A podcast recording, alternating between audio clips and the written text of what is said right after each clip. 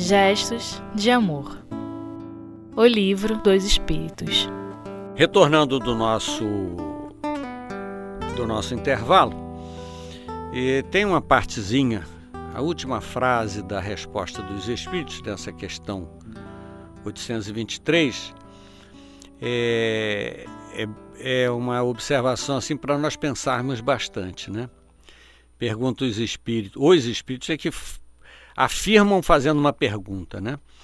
Creis que o mármore salve do esquecimento aquele que foi inútil na terra? Eu, quando eu li isso, eu me lembrei do cemitério São João Batista, que há um tempo atrás nós fomos lá. Então você vê muito mausoléu. Né? E aí quando você passa é, pelos túmulos, né? aí você vê assim o, data de nascimento e morte. Né? 1910 morreu. Estava lá ainda, não é? aquela data, placa, retratos.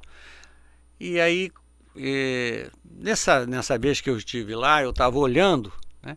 falei, 1910.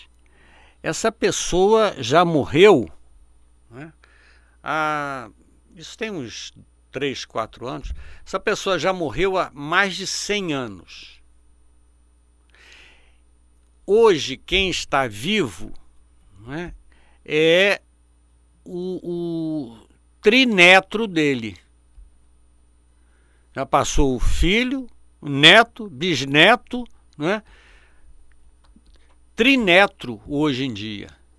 Não sabe nem que ele existiu, não sabe nem a história, não é? É, se não foi alguém muito bom, caridoso, não é? alguém que fez alguma coisa, não é? É, esse trineto, se bobear, não sabe nem o nome.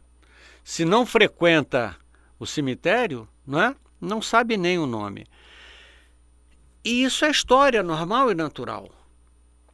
É, meu pai era do início do século XX. Eu sou do meio, meus filhos são do final do século XX, todos eles. Né, dali da, de, da década de 70 até a década de 90. Os meus netos nem escutam muito falar do meu pai. E quando escutam é assim, né, muito ampassant os filhos dele não vão nem saber quem foi o meu pai. Ou seja, é um elo de ligação, não é? Um, um, uma geração para trás, você não, não, não conhece mais a história, não é? A história fica deturpada, você vai falar se eu gostava de meu pai, eu falo dele bem quanto às boas histórias. Se eu não gostava, eu vou dizer que era um cara carrancudo e vou fazer questão de botar o, o, uma pedra por cima. Né?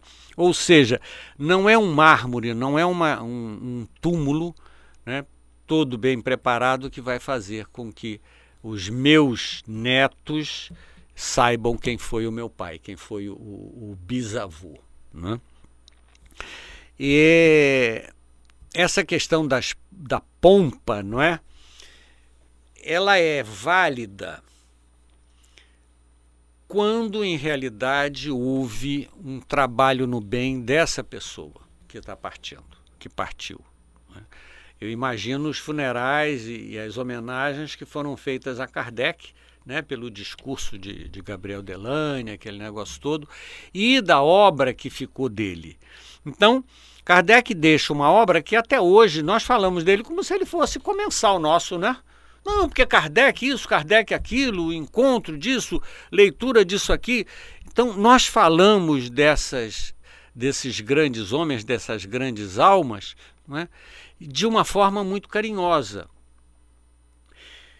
Em contrapartida, é? nós falamos de outras almas que foram, é, que marcaram a humanidade de uma forma muito negativa, muito dolorosa. E todas as vezes que nós pensamos nessas pessoas, nós pensamos exatamente pelo lado ruim do que elas fizeram. não, é? não, não vou estar citando nomes aqui, mas pessoas que provocaram guerras, né, desde a antiguidade, né, é, nós não olhamos alguma coisa que tenha sido feita de boa. Até porque não, não nos é dito normalmente isso. É um, um Alexandre o Grande. O que é que nós conhecemos dele? Conhecemos que ele saiu da, da Macedônia e saiu matando milhares e milhares de pessoas. Né? Será que ele nunca fez alguma coisa de boa? Eu acredito até que sim. Né? Mas na, na balança né, da, do, da história, né, o que se conhece dele é a conquista. O que se conhece dele é o morticínio, a dor que ele espalhou né, entre vencidos e vencedores porque aí todo mundo nessa hora sofre junto, durante e depois, né? durante a guerra, durante as conquistas e depois como consequência dos atos que foram praticados. E uma alma dessa, né? quando cai a consciência do que fez, né? é, ele vai perceber nele um processo de culpa imenso pela dor, não que ele fez, não, não por aquele guerreiro que ele matou, mas que outros mataram. E ele é responsável por tudo isso. Né? Então, quando nós honramos né, a, é, um homem de bem, é justo que a gente tenha como exemplo para a nossa existência exatamente isso, que nós honremos quando nós pensamos em Kardec, em tantos outros, né? Você imaginar o Espírito Francisco de Assis, o que ele espalhou, né? A obra que ele iniciou até hoje na Terra, né? Nós falamos dele, ele preocupado, o exemplo que ele nos deu e tantos outros exemplos de homens de bem. Né? Então, é, é porque não é uma pompa, é isso que a gente precisa entender. Não é uma pompa e circunstância do féretro, dali do, do, do sepultamento, né, dos funerais. É o reconhecimento depois disso tudo. Isso é que é válido, isso é o que, que, que a gente precisa buscar como exemplo e tentar copiar. Então, finalizando, não é? é nós já estamos no, no minuto final aí. É bom que a gente observe a questão da igualdade diante do túmulo. Não adianta nós termos posição social, não adianta nós termos títulos, é, situação financeira privilegiada se essas coisas foram criadas em cima da dor de outras pessoas.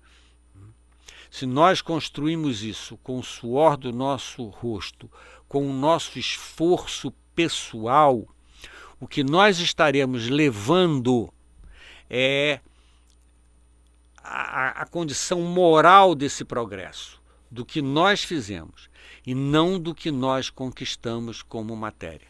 Porque tudo isso fica, mesmo quem colocar no caixão, vai ficar ali no caixão junto com aquele monte de ossinho desarrumado, né?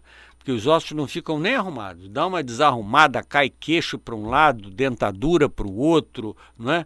é uma é um fora de forma que acontece no corpo. O que nós vamos levar não tem nada a ver com a questão do túmulo físico. Né? Nós vamos levar a nossa bagagem que a gente carrega na consciência e no coração. Já chegamos no final, que a gente tenha um, um bom dia, uma boa tarde, uma boa noite, dependendo do momento que nós estejamos ouvindo esse programa e que haja muito amor nos nossos corações. Até uma próxima.